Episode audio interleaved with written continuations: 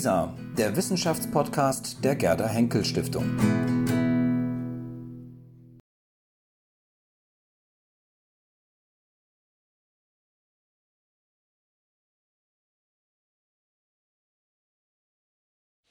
Der nächste Akt, der dritte Akt hier im Leibniz-Saal, eine Podiumsdiskussion. Es geht um die Frage, inwieweit Religionen oder Religionen unsere Weltbilder beeinflussen.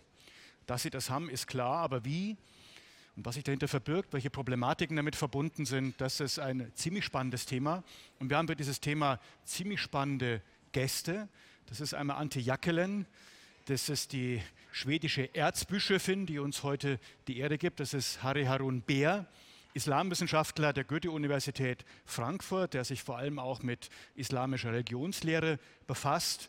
Und es ist anders als im Programm ausgedruckt, Andreas Nachama, Rabbi Andreas Nachama, langjähriger Direktor der, der Stiftung Topographie des Terrors und inzwischen Vorsitzender der Allgemeinen Rabbinerkonferenz in Deutschland.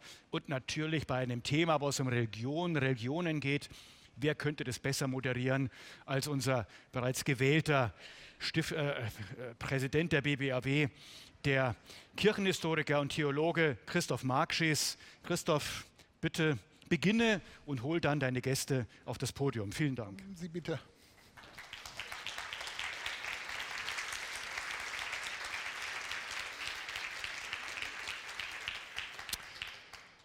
Guten Abend, meine sehr verehrten Damen und Herren, auch guten Abend im Namen meiner Gäste, die ich ganz herzlich begrüße.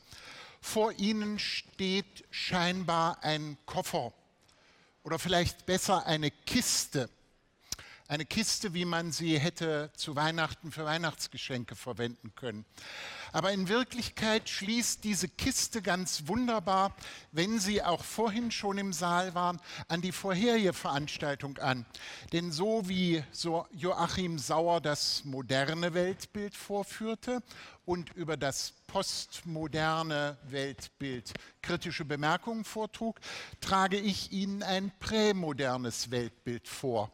Das, was ich hier in den Händen habe, ist ein prämodernes Weltbild. Und wenn Sie an Günter Ziegler denken, dann schließt sich das ganz vorzüglich an. Auch das ist ein künstlerisch gestaltetes Weltbild, nicht nur ein Weltbild, sondern auch ein Weltmodell. Es ist von einer der Arbeitsstellen dieser Akademie gestaltet worden und Sie werden vielleicht nachher fragen, ob man es kaufen kann. Noch nicht, aber im zweiten Stock, im Säulensaal, können Sie es aus der Nähe betrachten und Subskriptionen zeichnen. Wir öffnen den Koffer und fragen, wie funktioniert dieses Weltbild. Und das können jetzt die, die hinter mir sitzen, nicht sehen, die wissen aber, wie das funktioniert. Denn das ist eine Darstellung des biblischen Weltbildes durch einen syrischen Autor, durch einen syrischen Autor, der den schönen Namen Kosmas der Indienfahrer hat, also vermutlich durch die Welt gereist ist und im sechsten Jahrhundert ein Buch geschrieben hat. Und von den Illustrationen dieses antiken Buches haben wir den Koffer nachgebaut. Also der Koffer stammt nicht aus dem Jahre 600. Wenn Sie den Koffer öffnen, der ein Weltmodell ist, dann sehen Sie hier oben den Himmel. Der Kofferdeckel ist der Himmel. Und ich weiß nicht, ob Sie das sehen. Hier im Kofferdeckel innen drin, und daran merken Sie, es handelt sich um ein christliches Weltbild, ist Christus im Zentrum des Himmels, denn Gott darf selbstverständlich nicht dargestellt werden. Da sind wir uns, glaube ich, alle auf dem Podium einig. Und wenn Sie jetzt in die Welt unter dem Himmel hineingucken, dann sehen Sie, und das muss ich jetzt sehr vorsichtig machen, auf den ersten Blick, Frau von Stockhausen, die das Modell gebaut hat, hilft. Das hat auch den Vorteil, dass ich es nicht kaputt mache. Äh, und Sie sehen hier einen riesigen Berg. Um diesen Berg herum kreist offenbar Gestirn und unten sehen Sie einige Meeresteile. Vielleicht denken Sie, das ist ja vielleicht nun der allerletzte Mist. Nein, das ist das Weltbild des Eratosthenes und also ein damals wissenschaftlich durchaus ziemlich modernes Weltbild. Man sieht also biblisches Weltbild und zeitgenössische Wissenschaft und ihre Weltbilder. Und jetzt ahnen Sie, worum es uns heute auf der Podiumsdiskussion gehen wird. Biblische Weltbilder, Weltbilder der heiligen Schriften von Judentum, Christentum und Islam und die modernen naturwissenschaftlichen Weltbilder. Begeisterungsrufe im Nebenraum, also wie gesagt im zweiten Stock im Säulensaal können Sie das alles auch noch näher angucken. Eine Kombination eines zeitgenössischen wissenschaftlichen Weltbildes und eines biblischen Weltbildes, was auf den ersten Blick natürlich merkwürdig aussieht. Wer stellt schon, vielen Dank, die Welt im Koffer dar? Ist, glaube ich, einen Applaus wert. ähm, auf den ersten Blick merkwürdig, wer stellt schon die Welt in einem Koffer dar? Und auf den zweiten Blick merken Sie, natürlich war auch bei Günter Ziegler der Alexanderplatz nicht sofort als Alexanderplatz zu erkennen und bei Herrn Reiter das Tempelhofer Feld nicht sofort als Tempelhofer Feld. Modelle reduzieren Wirklichkeit, machen sie unter dem Arm mitnehmbar. Und insofern ist das natürlich ein Modell und kein Zeichen der primitiven Ansichten von Menschen früherer Zeiten. Ich freue mich außerordentlich, dass wir von den drei, wie man gern sagt, abrahamitischen Religionen jeweils die Spitzenvertreter da haben, wie das in der Berlin-Brandenburgischen Akademie immer der Fall ist. Die Erzbischöfin von Uppsala, ich sage zu jedem und jeder nur zwei, drei ganz kurze Sätze Sätze. Eigentlich hätten wir sie auch als deutsche Bischöfin haben können, aber zur Zeit, als wir beide studierten, gab es zu wenig Stellen für Pfarrerinnen und Pfarrer. Und so ist die westfälische Theologiestudentin nach Schweden gegangen und ist dort zur Erzbischöfin geworden und nicht in Münster Superintendentin oder in Berlin Bischöfin oder in Sachsen. Haben vorhin das gesehen. Und bevor sie Bischöfin zuerst in Lund und Uppsala geworden sind, und das ist einer der Gründe, warum wir sie hier eingeladen haben, waren sie in Chicago Professorin und haben sich als systematische Theologin mit dem Verhältnis von Naturwissenschaft, modernen Weltbildern und biblischen Weltbildern beschäftigt. Und insofern vielen Dank, dass Sie da sind. Harry.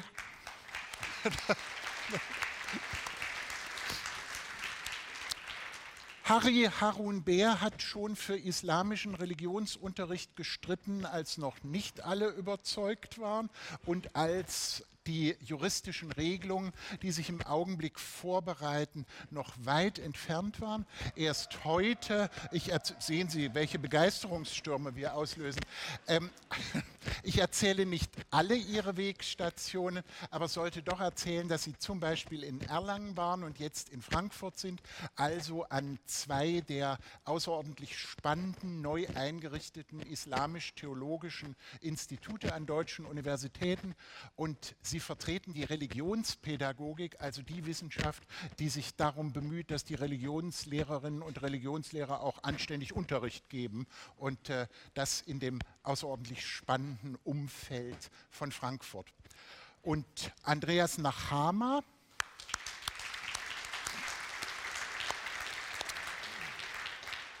muss man glaube ich, fast in Berlin gar nicht vorstellen. Es ist noch gar nicht lange her, da haben wir Sie als Leiter der Gedenkstätte Topographie des Terrors verabschiedet.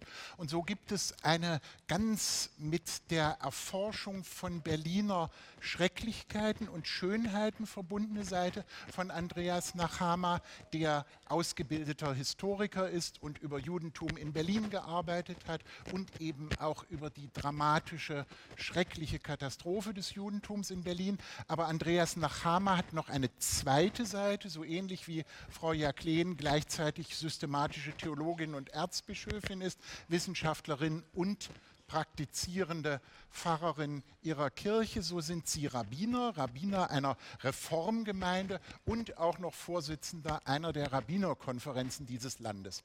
Also Sie merken, meine Damen und Herren, die Akademie hat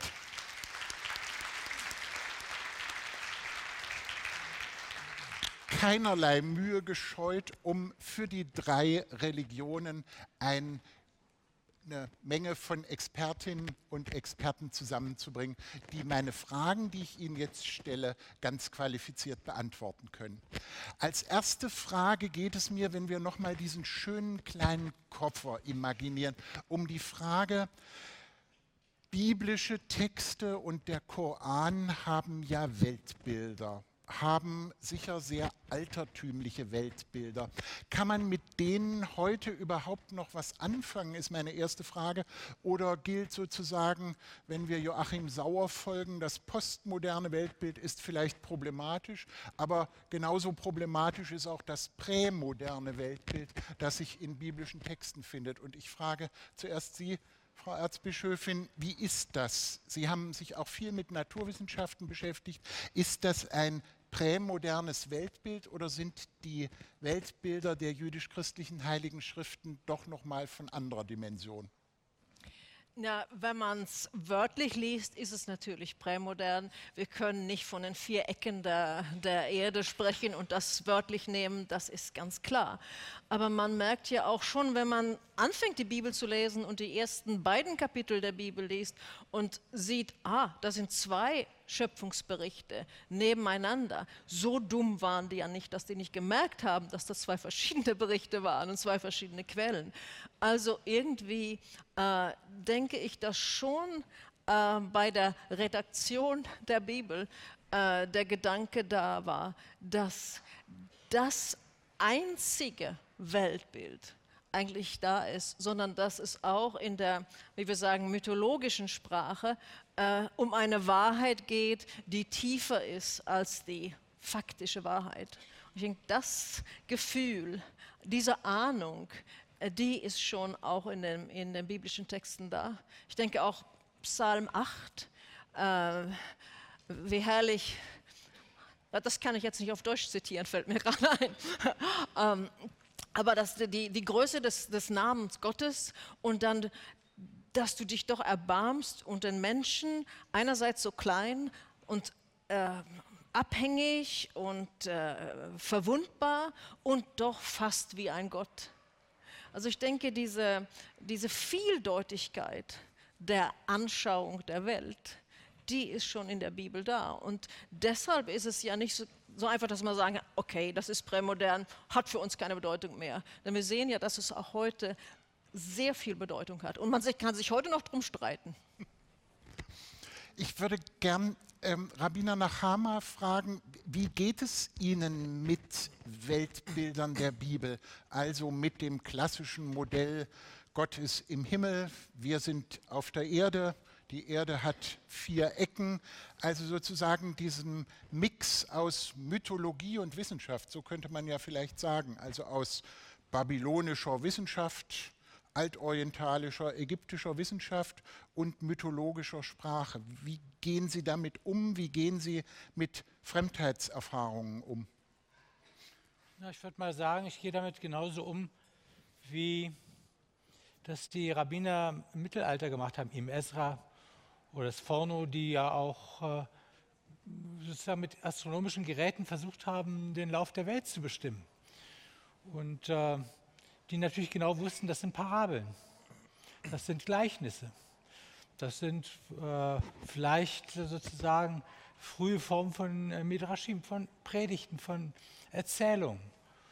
Und äh, damit kann man doch gut umgehen. Also ich finde, Erzählungen helfen einem doch, äh, einen Weg in der Welt zu finden und ähm, am Ende auch ein Weltbild zu haben und sei es eben eines, das, äh, sagen wir mal, rational von dem wissenschaftlichen Weltbild, das wir in der Schule oder in der Universität oder aus Büchern äh, beziehen und äh, diesen wunderbaren Vorstellungen, die da eine Welt äh, in den Himmel setzen, die vielleicht äh, ein bisschen leichter ist als das, äh, was sich in Formeln, wie wir eben gerade und mit Ausrichtung von Antennen darstellen, das so in mathematischen Gleichnissen.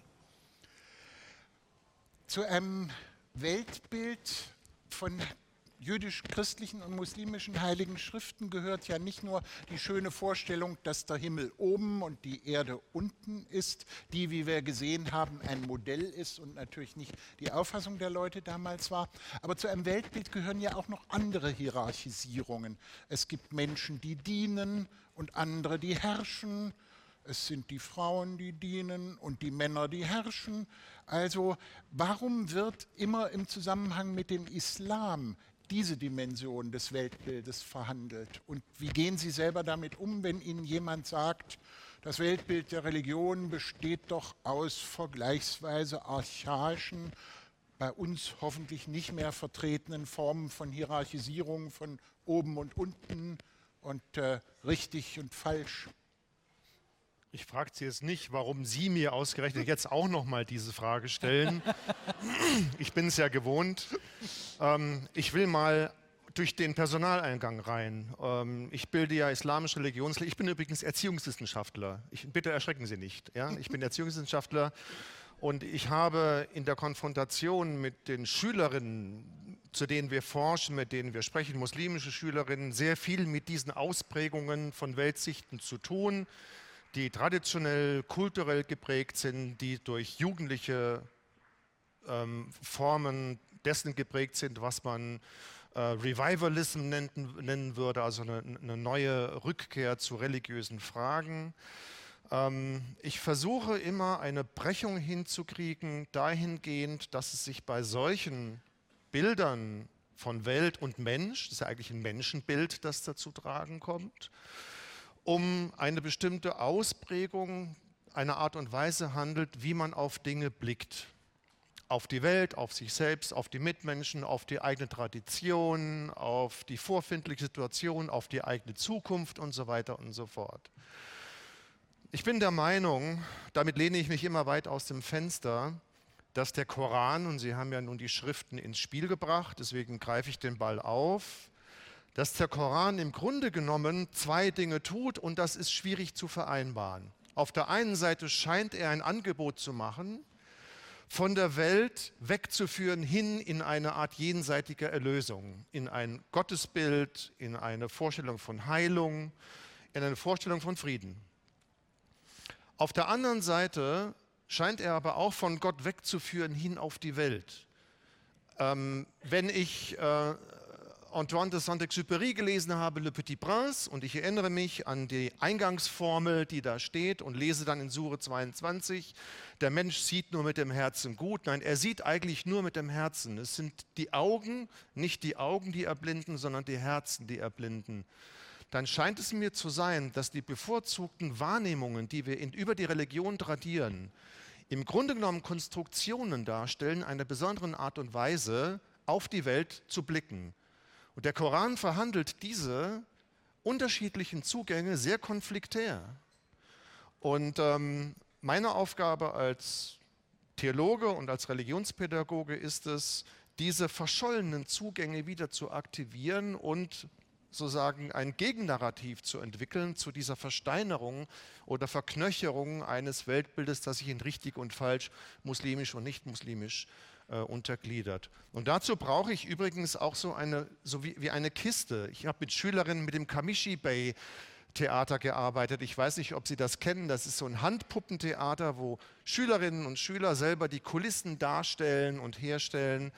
Ähm, der Versuch, das, was der Koran als Weltbild entwirft, als Bühne zu verstehen und zu verstehen, dass die tradierte Religion in ihrer Systematik Teil der Kulisse ist und nicht Teil des Narrativs.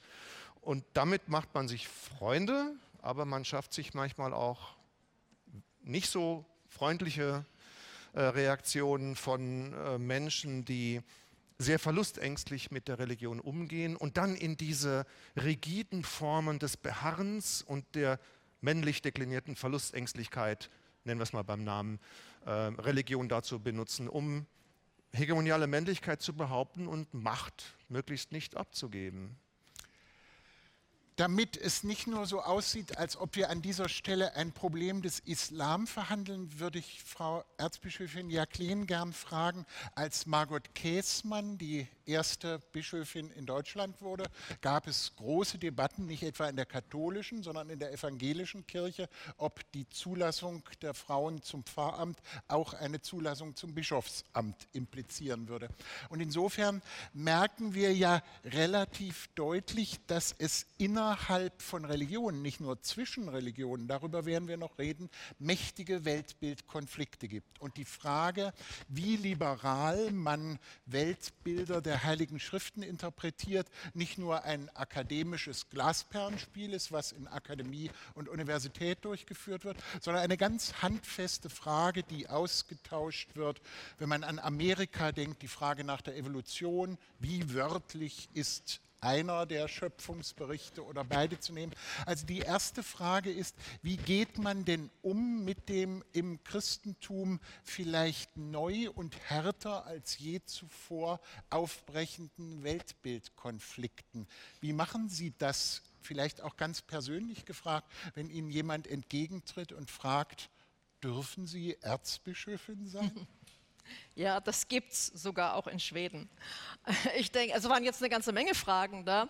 Ähm, aber ich, ich fange mal an mit der Evolution und dem Kreationismus. Als ich das besonders in den USA äh, näher studiert hat und mir war von Anfang an, kam ich mit dem Gefühl, wie kann das eine brennende Frage sein in unserer Zeit, wo es so studiert ist, wo wir so wissen, das geht miteinander zu vereinbaren, ein Schöpfungsglaube und äh, Evolution. Warum fragen wir immer noch, glaubst du an Darwin oder glaubst du an Gott? Wenn niemand fragt, glaubst du an die Gravitation?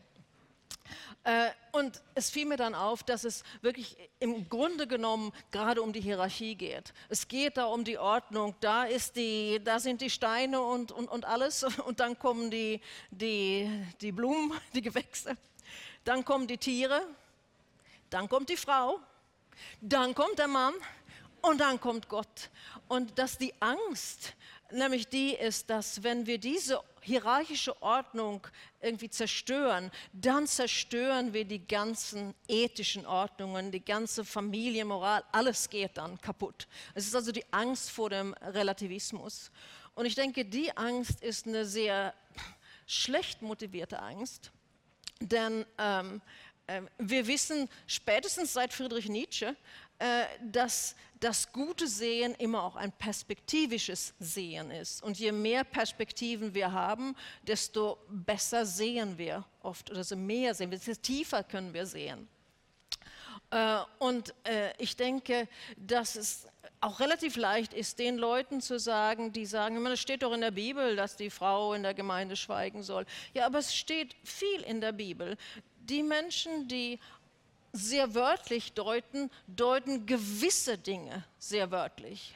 Ich habe noch keinen gefunden, der äh, das mit den Frauen sagt und gleichzeitig sagt, ich ziehe nie Kleider an, die aus mehreren Fasern zusammengesetzt sind. Das dürfte man auch nicht tun, wenn man die Bibel nun wirklich wörtlich nimmt. Und dann wollen wir noch nicht gar nicht vom Steinigen oder sowas reden, sondern es ist immer ein eklektisches wörtlich nehmen.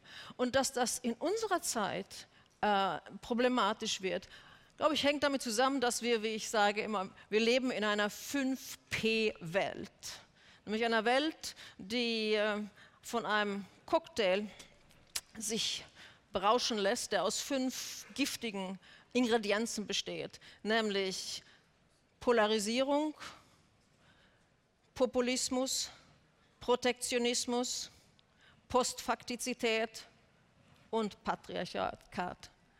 Und diese fünf Dinge, die, die verstärken sich gegenseitig und das spüren wir auch äh, in den Kirchen. Und vieles kenne ich auch, soweit ich nun die deutsche Landschaft mitverfolge, äh, vieles kenne ich wieder, dass zum Beispiel Kirchen vorgeworfen wird, oh, ihr seid ja nicht mehr christlich, ihr seid politisch. Und das kommt dann oft von einer, einer Position, die sehr ausgesprochen politische Interessen verpflichtet. Und das wird dann sozusagen projiziert auf die Kirche. Also wir leben in der Hinsicht leben wir in einer sehr spannenden Zeit, aber auch in einer Zeit natürlich, wo sehr viel auf dem Spiel steht. Denn wenn diese fünf Ps wirklich die sozusagen die, die, die ganze Szene beschreiben, unser Weltbild sozusagen wirklich formen, dann, dann weiß ich nicht, wie wir mit den großen äh, großen Herausforderungen, vor denen wir als Menschheit stehen, fertig werden können. Noch ein kleines Wort zum, zum Modernismus und Postmodernismus. Ähm, ich finde, man Postmoder also Postmodernismus, der totale Relativität ist, ist natürlich Quatsch, Nonsens. Aber Postmodernismus, der uns darauf aufmerksam macht, dass die Wahrheit und die Wahrheiten äh, auch immer in Kontexte eingebettet sind und dass wir die Kontexte verstehen müssen und können, nicht immer, aber oft, dass das eben uns auch tiefere Einsichten gibt. Das, daran müssen wir festhalten, auch in dieser Zeit. Denn sonst können wir mit Klimawandel oder Digitalisierung und was noch alles da ist, nicht fertig werden. Wenn die Wenn die Rede von den Gewändern ist und was man als Gewand tragen kann, dann muss natürlich Rabbiner nach Hama gefragt werden. Denn zu den großen Wundern wird man ja doch wohl sagen dürfen, ähm, dieser unmittelbaren Gegenwart gehört ja, dass auch nach dem Abgrund des 20. Jahrhunderts es jetzt wieder in Berlin eine Fülle von unterschiedlichen Judentümern gibt, von ganz unterschiedlichen Ausprägungen von Judentum. Und ich glaube, jemand, der die nicht näher kennt, denkt, da gibt es so eine Truppe, die nimmt alles nur wörtlich. Und das sind die Orthodoxen und die nehmen jetzt jeden biblischen Vers und versuchen mit aller Energie ihn wörtlich umzusetzen. Nun sind sie nicht von dieser Richtung, aber trotzdem können sie vermutlich mal ein bisschen beschreiben, wie sozusagen die Debatten im Judentum mit dem, was wir gerade gehört haben von ähm, Evolution und Kreationismus und ganz wörtlich nehmen und fantasievoll wörtlich nehmen. Also wie ist das im Judentum mit dem wörtlich nehmen von aus unserer Sicht schwierigen Sätzen des biblischen Weltbildes? Na, ich würde mal sagen, wir waren da schon mal weiter. Und äh, dass es äh, so ist, wie es im Augenblick ist, hat natürlich was damit zu tun, dass es einen Nationalismus in Europa oder in der Welt gibt und entsprechend auch einen jüdischen Nationalismus. Und auf einmal ist dieses Jerusalem ein Ort auf der Landkarte geworden. Das war ja vorher im Himmel. Das muss man ja mal sagen. Dann waren die Dinge viel einfacher. Solange wie man sich sozusagen auf eine Projektion bezieht, die sich nicht verorten lässt, äh, da kann man sehr großzügig mit den Texten umgehen. In dem Augenblick aber, wo das sich äh, sozusagen auf einmal äh, materialisiert, dann materialisiert man auch den, den Rest. Und so entsteht am Ende im 19. Jahrhundert äh, eine Orthodoxie, die die Dinge, die im, durch, die, äh, durch Gutenberg, also durch die Druckkunst, dadurch, dass Normen nicht mehr nur von dem einzelnen Rabbiner am Ort entschieden wurden, sondern gedruckt werden konnten, europaweit oder weltweit äh, verbreitet werden konnten. Und dadurch entstehen auf einmal Normungen und man äh, muss sich mit diesen Dingen dann in einer ganz anderen Weise auseinandersetzen, als das im Mittelalter viel spielerischer äh, noch äh, der Fall war, weil da sozusagen jeder seine eigene Wirklichkeit und Wahrheit äh, aufgebaut hat. Mit diesen Dingen muss man jetzt umgehen. Also man hat sozusagen den Ernst einer Normierung, die jeder für sich in Anspruch nimmt. Und dann gibt es natürlich äh, äh, Stress oder Reibungen oder äh, Schismen oder wie auch immer Sie das nennen wollen. Und insofern gibt es in der Tat, also wir haben das 1992 uns noch nicht getraut sozusagen, Ausstellung von Judentümern, da haben wir das noch jüdische Lebenswelten genannt. Da gibt es in der Tat in der Zwischenzeit äh, eigentlich nebeneinander lebende und auch gegeneinander argumentierende äh, Judentümer. Und ähm, einzig und allein sozusagen dieses schöne Bild der Menora, wo man dann sagt, naja, es gibt verschiedene Arme. Wenn du einen abhacken würdest, hast du keine Menora mehr. Bringt das Ganze noch irgendwie immer zusammen, dass man sagt, es gehört irgendwie zusammen. Aber am Ende sind da natürlich Welten zwischen, möglicherweise sogar größere Welten, als zwischen äh, uns dreien sozusagen liegt, wenn wir über, äh, über die Dinge vernünftig reden. Die Frage, die ich jetzt Herrn Beer stelle, das bemerke ich extra, hätte ich allen stellen können. Dass ich sie Ihnen jetzt stelle, liegt einfach daran, dass ich sie vorher noch nicht gestellt habe. Das ist die Frage, wie Sie den Umgang mit der Heiligen Schrift, mit dem Koran beschrieben haben, wirkt ja auf viele als eine sehr westliche, als eine europäische, als eine aufklärerische, also aus einer sehr typischen Denktradition. Ich bin mal ein bisschen pointiert und wenn man pointiert ist, ist es nicht mehr ganz präzise. Ähm, ein bisschen einer aus dem protestantischen Königsberg stammende, ähm, aber von jemandem, der eben nicht in den Dom gegangen ist, sondern vorher immer abgebogen ist. Also die Frage ist, ähm, ist das eine Position, wie Sie gerade Ihre Auslegung der Weltbilder des Koran formuliert haben, die ganz europäisch, aufklärerisch ist? Oder ist das eigentlich eine viel ältere und keineswegs europäische und auch keine protestantische Königsberger Position? Es ist beides. Es ist in gewisser Hinsicht beides. Und ich greife jetzt mal vielleicht das Unerwartete auf, nämlich die Position als Bestandteil islamischer Theologiegeschichte. Ähm, wobei wir islamische Geschichte nicht zwischen Orient und Okzident verorten dürfen, sondern wir müssen etwa, wenn wir von Averroes, also eben Rusch sprechen, sprechen wir von Andalusien. Es liegt bekannterweise südwestlich von Berlin und nicht südöstlich. Ähm, aber mit Ibn Rushd haben wir jemanden, äh, der bereits eine Tradition reflektiert, etwa in der Zeit von Moshe ben Maimon, in der er sagt, was, oder die Frage stellt, was bedeutet eigentlich ein vernunftgemäßer Umgang mit der Schrift? Und den Traditionen. Und ähm, ich habe seit, ist jetzt das zwölfte Jahr, seit zwölf Jahren mache ich mit einem jüdischen Kollegen, Daniel Koch-Malnik, der war früher an der Hochschule für jüdische Studien, ist jetzt hier in der Nähe, äh, einem, Christ, äh, einem katholischen und einem äh, evangelischen Kollegen eine Tagung. Wir machen jedes Jahr ein religionspädagogisches Gespräch, eine zweitägige Tagung zwischen Christen, Juden und Muslimen. Ich glaube, es ist das einzige und älteste Format dieser Form, das es überhaupt gibt. Und wir kommen uns immer näher, auch sozusagen in der Anamnese der, dessen, welche Schwierigkeiten und zunehmende Schwierigkeiten unsere jugendlichen Zielgruppen haben. Etwa wenn sie in der Frage ihrer Identitätskonstruktion zufällig so abbiegen, dass sie auf die Religion stoßen, sie aufgreifen und sich dann ein Bild von der Religion und mit der Religion machen, von dem ich sagen würde, das ist in gewisser Weise essentialistisch. Also es geht um wahr und falsch, um Zugehörigkeit und Nichtzugehörigkeit. Es geht um richtiges Muslimsein und nicht richtiges Muslimsein. Es geht um die Gläubigen, die Nichtgläubigen. Und es geht um die Frage, die mir eine meiner Grundschülerinnen in der großen Pause, als ich noch Grundschullehrer war, gestellt hat. Das ist viele Jahre her. Sie fragte mich, Herr Beer, bist du Deutscher oder bist du Muslim? Das heißt, sie konnte, sie hat mich in der Moschee gesehen und ihr Weltbild dass Deutsche in die Kirche gehen und ihre ethnische Gruppierung in die Moschee kollabierte, sagte, was macht mein, diese Kartoffel, der Hanso, dieser Deutsche in meiner Moschee?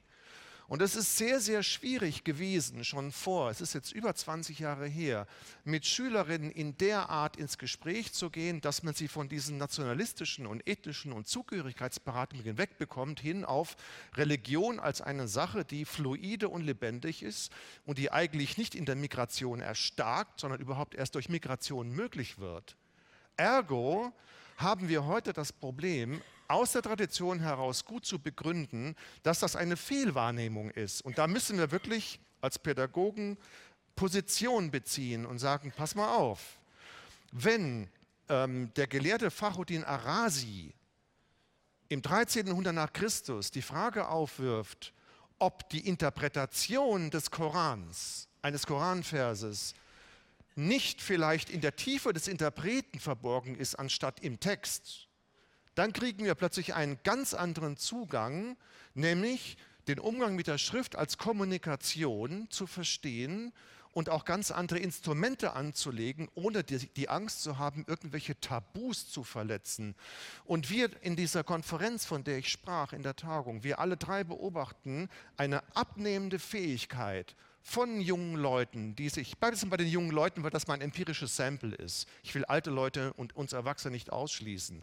Eine abnehmende Fähigkeit, Narrative zu verstehen und damit auch die Verhandlung von Wahrheit zu verstehen, eingebettet in das, was man, Sie haben den Begriff Kontext verwendet, was man ein Narrativ als Narrativ bezeichnen würde und damit auch einen ludischen, einen spielerischen Zugang dazu zu bekommen, was mir eine meiner Studentinnen sagte.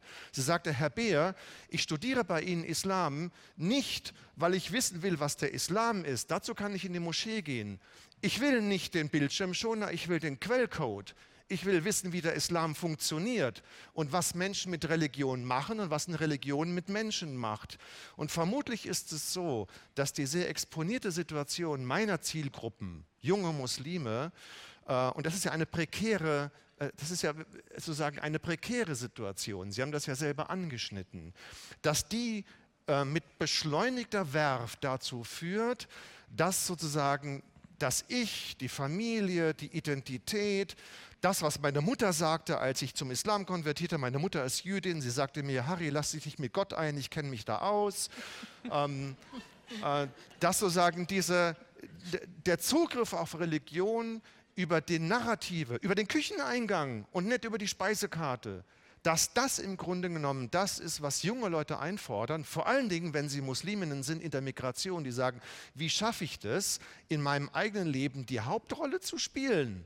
Vor allen Dingen als Mädchen, weil ich mich fremdbestimmt fühle, von außen und von innen. Ist mir die Religion dabei im Weg oder hilft sie mir? Das sind ganz fundamentale Fragen.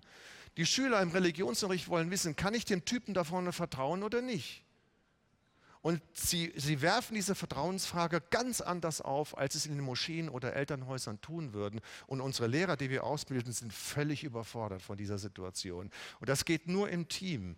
Also wir schaffen das nur, indem wir die mit jüdischen, christlichen und mit Philosophielehrern zusammenbringen, weil das ganz generelle jugendliche Anfragen sind, die überhaupt nichts mit der Konfession zu tun haben, sondern mit der Situation der jungen Menschen in der Welt, die sie gerade aufgerissen haben. Das Thank you.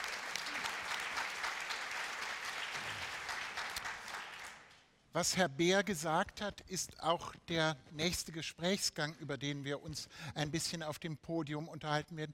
Wir haben ja viel gesprochen über Konflikte innerhalb der Religion, über Auslegungskonflikte und Konflikte zwischen Sichtweisen, aber es gibt ja sicher auch ein friedensstiftendes Potenzial von Religion. Und ich fange jetzt nicht aus puren Reihungsgründen bei Ihnen an. Der Ort Uppsala, die wunderbare Stadt, äh, in der Sie äh, Erzbischöfin sind, die hat jedenfalls für die, die sich mit ökumenischer Bewegung beschäftigen, eine sehr große Bedeutung. Einer ihrer Vorgänger, Nathan Söderblom, ist einer der Pioniere der ökumenischen Bewegung, also der Verständigung und der, wie soll man sagen, ähm, Konzentration auf die friedensstiftenden und verbindenden Potenziale von Religion. Und ich wollte Sie erstens ein bisschen fragen, weht dieser Geist weiter durch Uppsala? Ist das sozusagen die Amtsgnade, das Amtscharisma, was einer Erzbischöfin mitgegeben wird? Und die zweite Frage, die ich Ihnen stellen würde, wie sehen Sie auch für die schwedische Gesellschaft Ihre Funktion Weltbildkonflikte? Und davon gibt es ja sehr viele, solche, die als solche wahrgenommen werden und solche, die nicht als solche wahrgenommen werden, die zu pazifizieren. Ja, äh, ich wohne ja im gleichen Haus wie Nathan Söderblom. Und äh, Nathan Söderblom wurde genau 100 Jahre vor mir Erzbischof. Der sitzt mir so ein bisschen auf der Schulter, eben was gerade diese 100 Jahre dazwischen sind. Äh, Nathan Söderblom versuchte äh, während des Ersten Weltkrieges einen Friedensappell äh, in die Wege zu leiten und geleitet von dem Gedanken, also das sind doch christliche Völker, wie können die aufeinander schießen? Und er musste erkennen, dass der Nationalismus stärker war, stärker war als die christliche Identifikation oder die christliche Identifikation nationalistisch vermarktet wurde. Äh, ist also gescheitert, ließ sich aber dadurch nicht entmutigen, äh, sondern brachte dann äh, 1925 äh, eben dieses große Treffen, ökumenische Treffen in Stockholm in die Wege, wo ähm, sowohl die, die Orthodoxen da waren, was damals sehr groß war, und äh, die protestantischen Kirchen waren vertreten. Die Katholiken waren damals nicht da, ähm, was äh, Nathan Söderblum zu dem Ausspruch äh, verleitete, zu sagen, äh, Johannes, die Orthodoxen sind hier, ist hier, Paulus, die äh, Protestanten sind hier, Petrus säumt noch. Und als, als Papst äh, Johannes Paulus II. 1989 dann in Uppsala erschien, hat mein damaliger Vorgänger ihn dann freundschaftlich empfangen mit den Worten, jetzt ist auch Petrus hier und er heißt Johannes Paulus. also in dem Sinne, äh, die, der ökumenische Geist ist da. 1968 war die Generalversammlung des Ökumenischen Rats der Kirchen in Uppsala, was damals sehr viel bedeutet hat für sozusagen die Öffnung der Kirchen für die Welt. Also die Gerechtigkeitsfragen und die, die Frage dessen, dass ja, das Evangelium, das Wort muss auch mit der Handlung übereinstimmen äh, und so weiter, das war damals sehr präsent. Heute, ich denke, die, die, ähm, Herausforderung, vor der wir heute stehen, ist natürlich die ökumenische Bewegung weiter zu vertiefen äh, und gleichzeitig auch den interreligiösen Dialog zu pflegen. Äh, und ähm, ich denke, aus schwedischer Sicht, wir äh, machen da kleine Fortschritte, aber das gesamte Gesellschaftsklima äh, sorgt dafür, dass wir auch immer wieder Rückschritte machen. Denn zum Beispiel eine Sache, mit der wir kämpfen, ist, ähm, ich meine, Sie sprachen von diesen Glaubwürdigkeitsfragen, äh, Repräsentationsfragen äh, und es gibt eben ja auch Kräfte, die gerade die Religionen gegeneinander ausspielen wollen und dann sagen, gerade wenn es um den Kontakt mit Muslimen geht, mit dem darfst du nicht sprechen, der hat irgendwann mal was mit der muslimischen Brüderschaft, wie sagt man auf Deutsch? Muslimbruderschaft. Muslimbruderschaft ja. zu tun gehabt. Also, dass, dass man dann sagt, oh, man muss die richtigen Leute finden, während Friedensbewegung ja gerade davon lebt, dass man auch mit den Leuten redet, mit denen es schwer zu reden ist. Und dass man auch bereit ist, dass man äh, ja, verwundet wird, dass man vielleicht auch mal belogen wird. Äh, aber das sind die Risiken, die wir tragen müssen, denn das hat ja Jesus auch getan.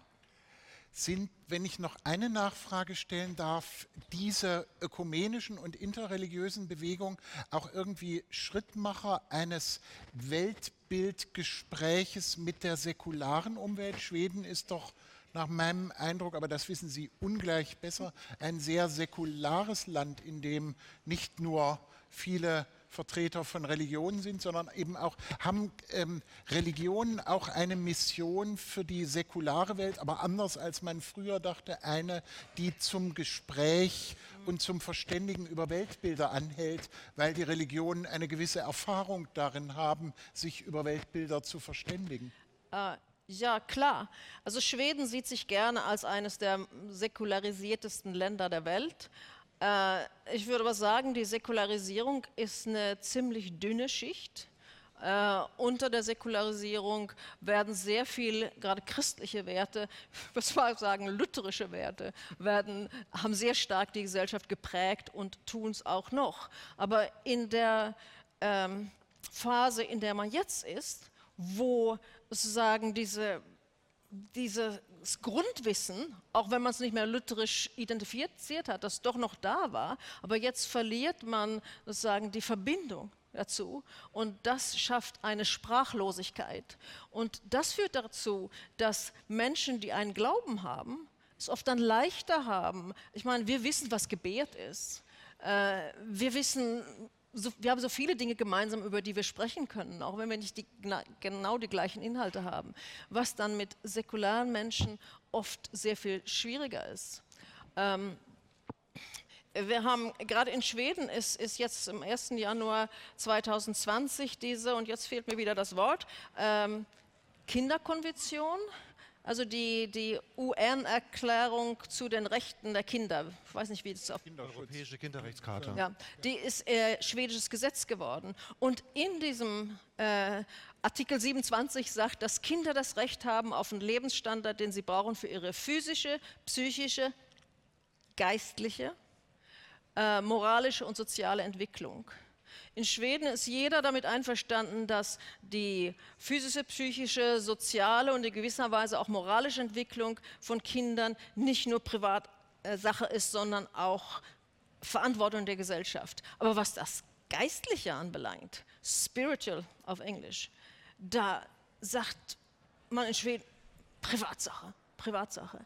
Und was heißt es jetzt, dass das Gesetz geworden ist in Schweden, dass ähm, die geistliche Entwicklung auf dem gleichen Niveau steht, sozusagen wie die physische. Und da hoffe ich, auf neue Gesprächsmöglichkeiten. Aber ich, äh, wenn ich das anspreche öffentlich, dann kommt die Frage, was ist das denn, geistliche Entwicklung? Was, was, was ist das denn? Das brauchen wir doch nicht. Man kann auch ethisch sein ohne Religion. Ich denke, klar kann man, aber da gibt es Dinge, die äh, uns so viel existenzielle und eben geistliche äh, Reichtümer gegeben haben. Wir sitzen auf ihre Truhe da, ihre Schatztruhe, wir sitzen auf so einer Schatztruhe. Äh, wenn wir die zulassen, dann berauben wir unsere Kinder Möglichkeiten, die Welt zu verstehen. Es äh, ist interessant, dass wir hier über Weltbilder, man kann kein Weltbild haben ohne eine Weltanschauung. In Schweden spricht man nicht, auf Schwedisch heißt es nicht Weltanschauung, sondern das heißt Lebensanschauung, Livsåskådning. Und ich denke, da ist ein interessanter Unterschied. Eine Weltanschauung kann man mehr philosophisch aufladen. Das sind die Dichter und Denker, die da am Werke sind, äh, während Lebensanschauung eher pragmatisch aufgeladen wird. Und das ist, glaube ich, schon auch eine Charakterisierung des Unterschiedes zwischen Deutschland und Schweden in dem Sinne. Wenn Wenn der Samstag kommt, hat man als Akademiker Zeit, die E-Mails zu lesen, die man in der ganzen Woche nicht gelesen hat. Und da war eine E-Mail des Berliner Projekts House of One. Und da wurde gesagt, wenn Sie ein Muster unserer besonderen Ziegelfassade angucken wollen, und da konnte ich nicht mehr weiterlesen, weil ich hierher kommen musste, da stand sicher, wann man da hinfahren soll. Jetzt ist das House of One ein ganz spannendes, nicht ganz einzigartiges, aber hochinteressantes Projekt, wo eine im Bombenkrieg zerstörte und dann abgerissene klassische Berliner Stadtkirche, die Stadtkirche von Köln war ja eine Doppelstadt und zu Neukölln gab es auch mal ein Altköln, wo also eine verschwundene Stadtkirche als Haus von drei Religionen wieder aufgebaut wird, die nicht etwa alle einen Raum haben, sondern die drei unterschiedliche Kulträume haben und in diesen unterschiedlichen Kulträumen sich versammeln, aber auch Dinge gemeinsam machen in einem, sonst gäbe es keine Werbung für die Ziegelfassade, hochspannenden Bau der Architekten Kühn und Malvezzi. Jetzt ist meine Frage, ist dieses Modell, lieber Rabbiner Nachama, dessen ja, wie soll man sagen, jüdischer Protagonist ja sind, die Figur, die man auf der Homepage auch sieht. Ähm, ist das ein Modell, wie man in dieser Stadt Berlin miteinander leben kann, also in einem Haus, in einigen separierten Zimmern. Ich hatte als Kind nie ein eigenes Kinderzimmer. Ich bin manchmal auch sehr glücklich, wenn ich die Tür hinter mir zumachen kann, aber doch in einem Verbund gemeinsam verantwortlich für die Wasserrechnung und für die Tatsache, dass die Ziegelfassade auch gut ist. Also ist das House of One ein Modell für die Berliner Stadtgesellschaft? Und wie schwierig ist es? Es ist überhaupt nicht schwierig. Also wir leben gut miteinander. Äh, der Imam, der Pfarrer und ich. Äh, wir treffen uns ja mehrfach in der Woche und arbeiten an, an Projekten und an Dingen, machen ja auch ganz praktische Arbeit. Aber das Wichtigste an dem Haus ist natürlich auch der gemeinsame Raum, den wir in der Mitte haben, wo wir mit der Stadtgesellschaft und miteinander sprechen wollen. Wir wollen ja auch mit denjenigen sprechen, die nicht jüdisch, nicht muslimisch und nicht christlich sind. Und ähm, insofern denke ich, ist das ein gutes Projekt. Ich habe seit Anfang der 70er Jahre ja immer wieder in, an Konferenzen und an Wochen teilgenommen, wo Juden, Christen und Muslime zusammengekommen sind. Und jedes Mal hat man wieder von vorne angefangen, weil dann flog das wieder auseinander. Der eine war in der Türkei zurück, der zweite war irgendwo anders. Und so äh, musste man immer wieder neu beginnen. Und hier ist das jetzt eine kontinuierliche Arbeit und das könnte ein Modell werden. Es könnte auch ein Erfolgsmodell werden. Es kann natürlich auch wie alle Dinge in der Welt äh, scheitern. Das glaube ich aber nicht, weil dieses Haus verpflichtet dann schon und diese Stadt verpflichtet als eine Stadt, von der viel Denken, aber auch viel Undenken und viel äh, Unfug ausgegangen ist und Unglück. Und insofern denke ich mal vor diesem Hintergrund und auf diesem Boden einer der ältesten Kirchen in Berlin, die aber äh, in der NS-Zeit auch einen richtigen Nazi-Pfarrer gehabt hat, Also in, äh, sozusagen auf diesem Untergrund versuchen wir etwas gemeinsam zu machen und ich glaube auch, ähm, das wird die Welt vielleicht nicht verändern, aber ein, an einer Stelle vielleicht mal zeigen, dass es äh, äh, geht. Und wenn es an einer Stelle geht, könnte es auch an vielen anderen Stellen gehen. Und es ist ja schon gegangen. Also vom spanischen Mittelalter haben Sie schon gesprochen. Ähm, und es gab auch viele andere äh, Zeiten. Also das große Osmanische Reich war natürlich, äh, bis es zerschlagen wurde, ein Ort, wo Christen, Juden und Muslime zusammen leben konnten. Nicht reibungsfrei, aber äh, eben doch und viel besser als in den Nationalstaaten heute. Sowohl unter den Muslimen, also wenn man sich mal anguckt, was vom Bosporus bis zur Straße von Gibraltar in der Zeit des Osmanischen Reichs für Möglichkeiten waren, wer da miteinander gelebt hat, wie, was für eine Toleranz es gegeben hat und wie wenig heute mit diesen Nationalstaaten, ich weiß gar nicht, wie viele auf dem äh, Gebiet entstanden sind, wie, wenig Toleranz davon ist, dann denke ich mal, sind solche Projekte äh, der richtige Weg, um vielleicht zu zeigen, wie man eine Weltsicht ganz anderer Art äh, machen könnte. Und daran bauen wir. Eine letzte kurze Antwort, lieber Herr Beer, auf die Frage, wir haben ja in Deutschland das vergleichsweise einmalige System, dass es christliche Fakultäten mit der jüdischen, das muss noch ein bisschen werden. Die Heidelberger Hochschule äh, steht im Augenblick noch vor der Tür der Heidelberger Universität und muslimische Fakultäten haben. Aber also Potsdam nicht hat ja schon. Potsdam hat, genau, ist völlig richtig. Also in Potsdam, aber wir haben noch keinen Ort, wo sie alle drei miteinander. Das äh, sollten wir vielleicht noch irgendwo hinbringen. Aber das ist eine spezifisch deutsche Idee, denn in anderen Ländern gibt es dann häufig nur Religionswissenschaften. Ähm, was ist denn die Verantwortung sozusagen der konfessionellen, der religiösen Beschäftigung mit Religion an den Universitäten für die friedliche Gesellschaft. Wie das ist das in Frankfurt? Das ist eine schöne Frage, die Sie stellen. Ich beantworte sie mit einem Rekurs auf das 10. Jahrhundert nach Christus und verweise auf Bagdad. Bagdad hatte damals ungefähr 100.000 Einwohner und 7.000 Moscheen. Jetzt bilden Sie mal einen Quotienten und fragen, wie viele Muslime passten dann in eine Moschee. Dies vor dem Hintergrund, dass die Mehrheit der Bevölkerung nicht muslimisch war. Muslime bildeten nur die Elite des Militärs und der Verwaltung. Das heißt, die Moscheen waren Dienstleister an die Gesellschaft. Und die Frage kann man auch an die theologischen Fakultäten richten. Was ist eigentlich die Perspektive eurer Arbeit mit Blick auf die Zivilgesellschaft? Wo wollt ihr in 20 Jahren, wo wollen wir in 20 Jahren stehen? Ein Gelehrter aus dieser Zeit in Bagdad, der übrigens schrieb, dass die christlichen Kinder vom Auswendiglernen des Korans zu befreien seien, Al-Jahid, schreibt in seinem Handbuch an die Lehrkräfte in Bagdad, dass guter Religionsunterricht dann gut ist, wenn er guter Unterricht ist. Und guter Unterricht braucht eine Voraussetzung. Die Voraussetzung lautet, die Kinder müssen trockene Kleider haben, die nicht kratzt, sauberes Trinkwasser, gesunde Ernährung, eine intakte Sozialbeziehung, ein Dach über dem Kopf und letztens, und wir reden vom 10. Jahrhundert nach Christus, Sie müssen morgens angstfrei aufwachen. Von den 100 muslimischen Schülern, die ich in Offenbach und Frankfurt interviewt habe, geben alle zu Protokoll, mit welchen Ängsten sie morgens in die Straßenbahn steigen.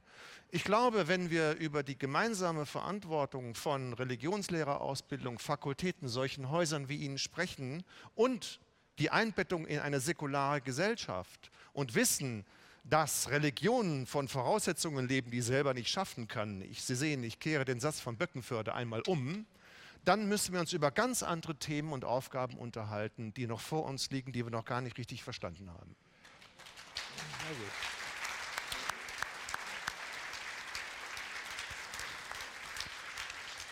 Ja, meine sehr verehrten Damen und Herren, so ist das immer im Leben. Wenn einem Podium klar ist, dass man sich noch über ganz andere Fragen unterhalten muss, ist Schluss. Dann hört in der Regel das Gespräch auf, weil die Zeit zu Ende ist.